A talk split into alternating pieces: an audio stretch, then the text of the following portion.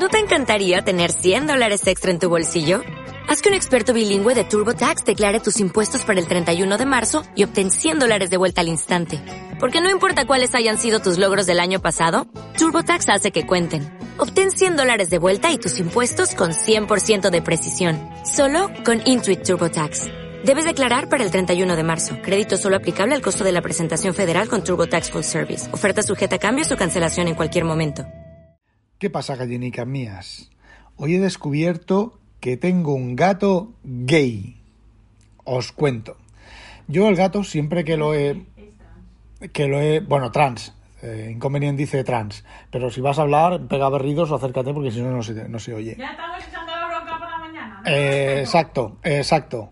Eh, ya me ha cortado el hilo. A ver, sí, que es eh, trans, ¿vale? Eh, porque resulta que el gato este, bueno, pues tiene algunas posiciones y algunas posturas y algunas cosas de gata. Y hoy, mientras lo estaba magreando, que todas las mañanas lo tengo que magrear un rato antes de irme a, a trabajar, magrearlo me refiero pues a acariciarlo, jugar con él un poquito, eh, todo ese tipo de cosas. Bueno, pues dije, voy a hacer como un gato macho le hace una gata hembra. Entonces lo cojo, lo aprieto con una mano por a la altura del rabo, lo aprieto contra el, el suelo y empiezo a darle como mm, con la otra mano mordiditos en el cuello. Y me cago en la puta que se ha puesto a hacer los mismos ruidos que hacen las hembras, las gatas hembras cuando el gato la está enfilando. Así que tengo un gato gay. A ver, que no hay ningún problema, que es mi gato, lo quiero exactamente igual. Y amor entre hombres, algún problema y ya está. Bueno, pero aunque esté gordo. Aunque orbiten, aunque las pulgas orbiten alrededor de él en lugar de, de llegar, como dice, ya no me acuerdo quién, bueno, sí, como dice Tejedor. Eh, iba a decir, ah, pero el motivo de este podcast no es ese. El motivo de este podcast es que ayer volví a caer en la tentación. Ayer, a ver, en el hangout del miércoles, de esto que estaban hablando de aplicaciones, bla, bla, que a mí, pues la verdad, las que uso me interesan y las que usan los demás no me interesan, ¿vale? Pero bueno, como yo tenía que hablar de aplicaciones, pues me, me entré al, al, podcast. Bueno, pues eh, mientras los aburrimientos de de allá y acá, pues me dije, voy a mirar, porque llevaba varios días mirando eh, la Surface Pro 8, ahí ya lo he dicho, la Surface Pro 8 en, la tienda de, de, Microsoft para comprar en Europa. Y resulta que, que estaba a la venta. Eh, me oirías, los que escuchasteis el podcast, me oiríais pegar el berrido, porque lo dije, estaba en la tienda, no sé qué. Bueno, pues eh, eso de hacer lo de Insanity Tech, intenté hacerlo de las 72 horas de Insanity Tech, pero digamos que al día siguiente por la mañana, en un respiro de mis problemas desarrolliles, que creo, creo que ya he salido del agujero, creo que ya está todo funcionando bien. Luego os contaré, en este o en otro episodio os contaré una cosa que me pasó ayer, curiosísima sobre el desarrollo y sobre el acceso a las bases de datos. Bueno, pues eh, la compré.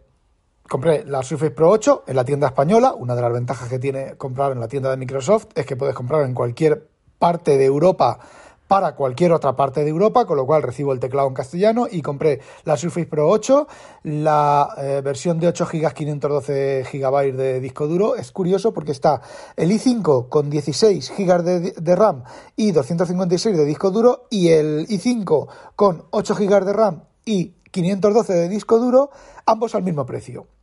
Y luego compré el teclado Alcántara, que no es que me mole mucho, pero bueno, compré el teclado Alcántara rojo, que es un color, lo tengo en la mano, es un color precioso. Es un color precioso. Es un rojo así metálico, un rojo eh, sucio, que preciosísimo, ¿eh? Es un color caldera. Color caldera, dice aquí Inconveniente la experta en colores. Y, y bueno, y el palito, ¿vale? El palito este nuevo con sensación háptica y todo ese tipo de cosas. Vale, pues yo digo, bueno, ponía que entregaban el lunes, claro, entregan el lunes en España. Porque resulta que el almacén de todo esto parece ser que está en Eindhoven. Yo la Surface Pro 7 que compré y que devolví por el tema de los reflejos, eh, la devolví a Eindhoven, ¿vale? Entonces, por, por, UPS. Bueno, pues, ¿cuál es mi sorpresa? Cuando a media, media tarde, solo la compré por la mañana, cuando a media tarde recibo un correo de UPS que mañana tengo una entrega. Y efectivamente eran las 11 menos algo y me han entregado la Surface hoy viernes, Surface Pro 8. A ver, el, lo de siempre. en teoría en la mesa del desarrollador eso del desempaquetado fácil es muy bonito. En la práctica, la verdad es que el teclado lleva la pestañita esta de como de un añadido sobre el plástico, que le pegas un, lo, coges, lo estiras y en teoría das la vuelta todo alrededor. Bueno, pues se ha cortado justo en la pestaña del, donde cuelga, ¿vale? En la Surface Pro lleva el mismo pestañita y se ha quedado a media altura sin terminar de romperse. ¿Qué es lo que he tenido que hacer? Bueno, pues he tenido que coger las tijeras en ambos casos y terminar de romper el plástico. Vale. Eh, la Surface y los teclados de Surface van empaquetados todos iguales, ¿vale? No hay ninguna variación. Lleva la Surface encima con una, un protector de estos de papel, en este caso es de papel, con los dibujitos de dónde está cada cosa, que es lo típico que sacó, creo que fue Apple y han copiado todos después. Y debajo una, una cajetilla pequeñita con los típicos papeles que ni he mirado y eh, otra cajetilla con el típico cargador de la Surface. He comprado la Surface de color negro, eh, la primera impresión al sacarla es que es preciosa. Me he preguntado inconveniente de una puntuación y he dado 9 sobre 10. De belleza. Casi no tiene marcos. Eh, me llama un poco que los marcos sean asimétricos. Es decir, los verticales, si le ponemos la, la Surface en horizontal, ¿vale? Eh, los verticales son bastante más finos que los horizontales. Eh, me imagino que porque tiene que ser así, porque tiene que caber la cámara y no sé qué. Y bueno, luego el teclado, cuando pones el teclado y lo subes hacia arriba un poquito, tapando el, el, palito, el hueco del palito, pues la verdad es que queda un poco difícil para tocar ahí con el, con el botón inicio. Y sí, estoy delante de ella. Y bueno, pues la he encendido, se ha encendido inmediatamente. Ha sido como el, el MacBook Pro de 16, que lo abres y ya has levantado, la tiene la tapa medio abrir y ya está activo, pues aquí se me ha encendido por primera vez así. Eh, que por ejemplo el M1 ya no se activa tan rápido, ¿vale? Cuando levantas la tapa, levantas la tapa y se activa, ¿vale? Pero así, levanta la tapa y se activa el M1 de 16 pulgadas, que es completamente nuevo, levantas la tapa y se activa. Veremos cuando lleve 4 o 5 actualizaciones, o 3 o 4, como lleva el, otro. Bueno, se ha activado la pantalla de configuración, por lo típico de Microsoft. Hola, no sé qué, no sé cuánto, estamos contentos de no sé qué, patatín patatán. Eh, me ha pedido el, idioma, me ha pedido el teclado, me ha pedido la localización, el teclado, el idioma del teclado, la localización, le he metido el wifi, lo típico, ¿vale? Y después de meterle el wifi me ha dicho, uy, tienes aquí una copia de seguridad del BTO del no sé cuántos de enero. ¿Quieres restaurar esa copia de seguridad o hacer como un equipo nuevo? Y le he dicho que como un equipo nuevo porque esa copia de seguridad, o sea, esa instalación del BTO, pues no iba muy muy fina, por si acaso se transmite cualquier, cualquier cosa. Y bueno, pues eh, luego las pantallas de, bueno, sí, la pantalla está de que si es para jugar, para familia, para trabajo, tal, he seleccionado todas menos la de trabajo. Luego lo de aceptar los, las monitorizaciones y la telemetría, 200 pantallas, ya sabéis las que son. Y luego, hasta un rato, ha hecho una pantalla muy curiosa, que os voy a leer. Póngase cómodo mientras sucede la magia se ha reiniciado una vez, ha vuelto a arrancar y entonces después de arrancar me ha salido la pantalla, os leo. Estamos preparando la nueva versión de Windows para ti. Echa un vistazo a algunas de las novedades que creemos que te encantarán. El proceso tardará un rato, unos 30 minutos o algo más. Así que deja el PC encendido y enchufado. Lo reiniciaremos cuando todo esté listo. 30 eh, minutos o más. Eh, me imagino, quiero creer, espero, mm, tengo la esperanza de que esté ejecutando Windows Update y cuando se reinicie esté al pelo, al pelo de los updates, que no tenga más updates, ¿vale? Eh, lleva ya un buen rato, va hasta mediados del paso 2, está al 40, al 34% y está un poquitín antes del paso 2 de 3. Así que, bueno, pues veremos. Y mientras te está enseñando pantallas de lo guapo y lo chuli que es eh, Windows 11.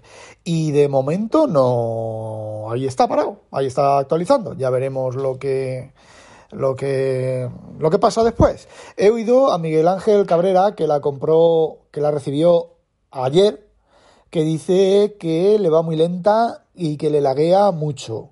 Eh, no sé qué versión tendrá él, ¿vale? Porque a lo mejor se ha comprado el i3 con, con no sé qué, aunque la versión barata de esta tampoco tiene que ser muy, muy mala. Yo tengo, como he dicho, el i5 de, de 8 GB de RAM. Y tampoco a ver si le laguea con un juego AAA, ¿vale? Eh, entonces ya, ya os contaré. Yo desde luego ya con la 7 no lagueaba y la 4 sí que lagueaba, ¿vale? He leído por ahí reviews, espérate que está aquí inconveniente. Que Es que yo quiero decir una cosa. Hagan sus apuestas. ¿Cuántos días va a tardar el refog en devolver la, la tableta? Y segunda pues, apuesta. ¿Se va a arrepentir después de devolver la tableta? ¡Qué japutilla que es! ¡Au, au, au, au, au! ¡Qué hostia me ha dado! Bueno, pues eh, he leído por ahí reviews que en modo tableta parece ser que el táctil falla. ¿Vosotros os acordáis de Windows 8 y aquellos vídeos que tengo yo grabados en mi canal de YouTube de tocando la tableta tap, tap, tap, tap, tap, tap y no reaccionar a los botones? Parece ser que Windows 11 en algunas partes, en algunas aplicaciones tiene eso. En modo tableta, ojo, en modo escrotorio, en modo escrotorio parece ser que va bien. Lo que pasa es que la review que, le- que vi ayer es bastante antigua. Entonces ya no sé de, novie- de diciembre del año pasado, de noviembre del año pasado, y Windows 11 ya ha tenido dos o tres actualizaciones importantes. Bueno, eh, volviendo al tema. Sí, bueno, pues lo que quería contaros. El proceso de instalación de respecto a macOS es el mismo hasta que llegamos a este punto. Que ahora aquí está la tableta, bueno, pues desde que os estoy hablando está al 39%, avanza un poquitín más en el paso 2 de 3 y ahí está haciendo cosas. No sé lo que estará haciendo. Yo me gustaría, mm, a ver, me gustaría que aparte del Windows Update, pues estuviera compilando cosas específico para este procesador y para esta configuración, lo que me parece un poco absurdo porque venía, debería de venir hecho en la imagen, o estará actualizando Superfetch y cosas de esas, no lo sé, porque yo aquí tengo 600 megas simétricos, la bajada de la actualización como si se quiere bajar una versión nueva de Windows 11 entera. Eh, no lo sé, es algo que ahí mm, cojea un poco, ahí está, y bueno, pues me tengo que esperar.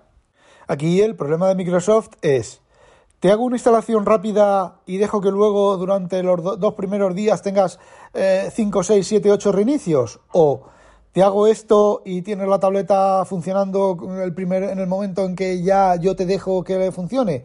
Eh, no lo sé todavía, quiero creer que va a ser esa segunda opción.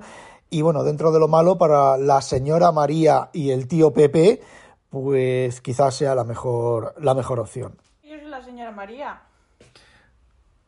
Y hay cosas que yo ya no sé hacer, o sea que... Si no, siempre dando por culo. ¡Ay, No, pero es verdad, hay cosas que ya yo no sé hacer y te Ya. las tengo que preguntar. Así Ya. que el que no, te, no sepa o no tenga a quien preguntar, pues ¿qué quieres que te diga? Vale, Menos ofendiditos. vale. Si los ofendiditos era por el esto del género de decir señora María y no decir tío Pepe. Y bueno, como esto todavía 43% y todavía no ha llegado a la mitad, bueno, claro, 43%, 50 a la mitad, vale, y no ha llegado a la mitad de la barra de progreso, pues os cuento lo que me pasó ayer, curiosísimo, porque Penny también le resultaba curioso. A ver, eh, yo, el, yo estoy sustituyendo... Pero bueno, pero bueno, que me pongo celoso.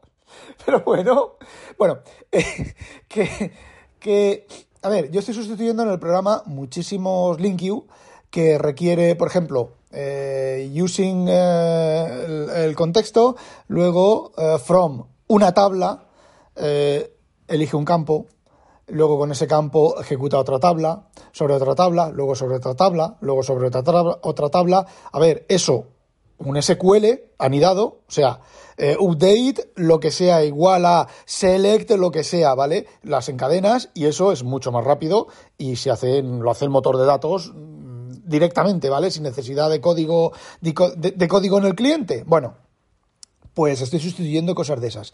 Y eh, hay dos métodos, ¿vale? Un método que actualiza eh, unos dispositivos, la la- los valores mm, de relleno de unos dispositivos, y otro método que actualiza de otros dispositivos que son idénticos, ¿vale? Cambia el ID, el ID de cada dispositivo, ¿vale? Pero bueno, yo para no deshacer eh, mucho código, porque ya os digo que tengo el, el cohete en el culo, pues copié y pegué el código, cambié el ID y ejecuté. Vale, Eh, se quedaba pillado.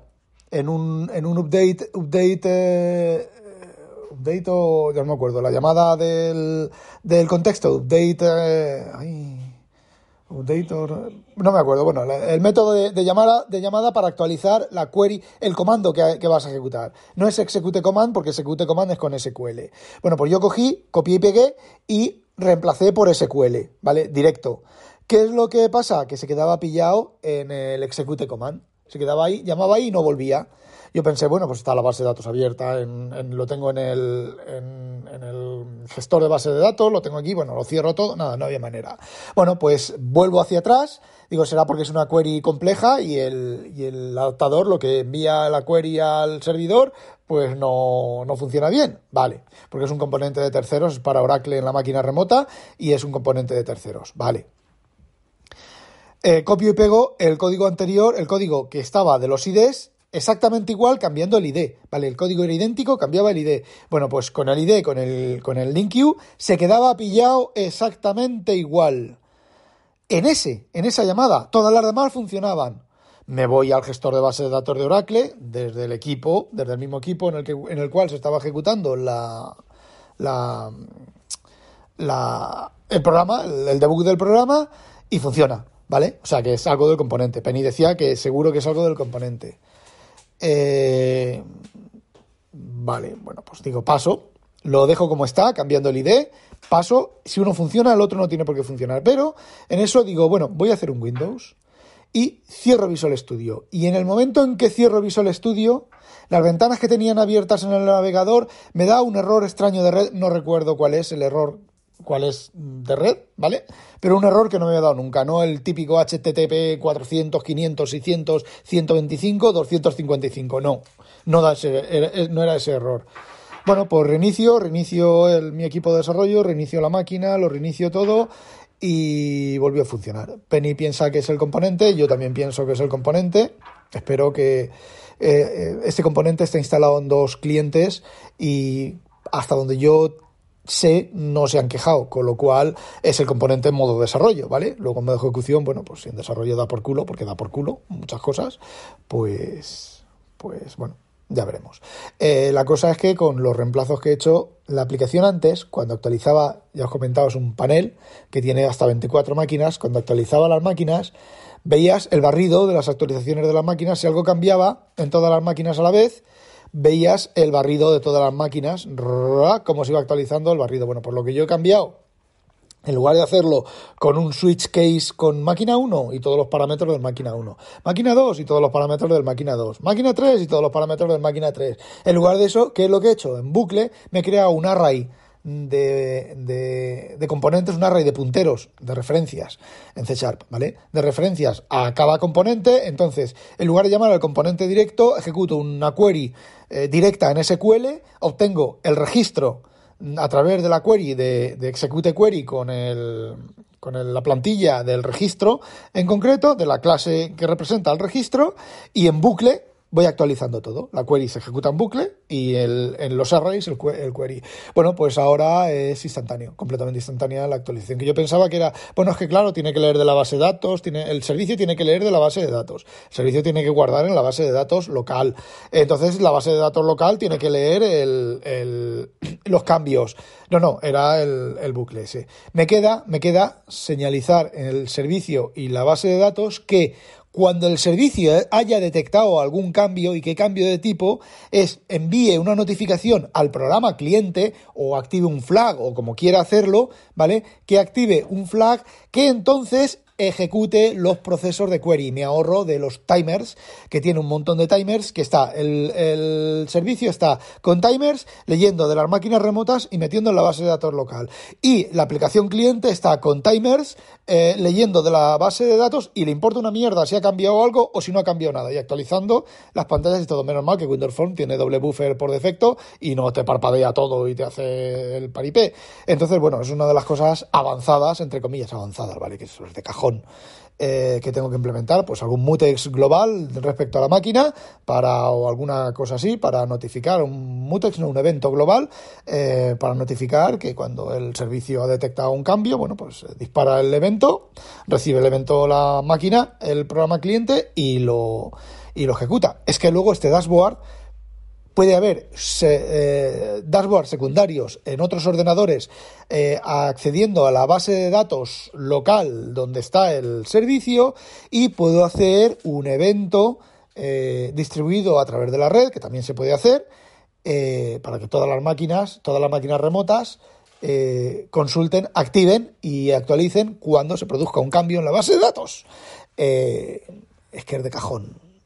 Es de cajón. De hecho, la CPU ya, con los cambios que he hecho, ya ha bajado del 60% al 40% de uso en el, en el kiosco que ejecutan. el kiosco no, en la CPU que tengo para, para ejecutar el, el, servicio y el, y el dashboard este. Y bueno, 54%, mm, no os doy más la vara con todo esto, no olvidéis sospechosos habitualizaros, que no os la pique un pollo belga y yo esperaba subir esto con ya con la Surface Pro, pero lo voy a subir con cualquier otra cosa porque esto aquí está haciendo cosas. ¡Hala! ¡A demonio!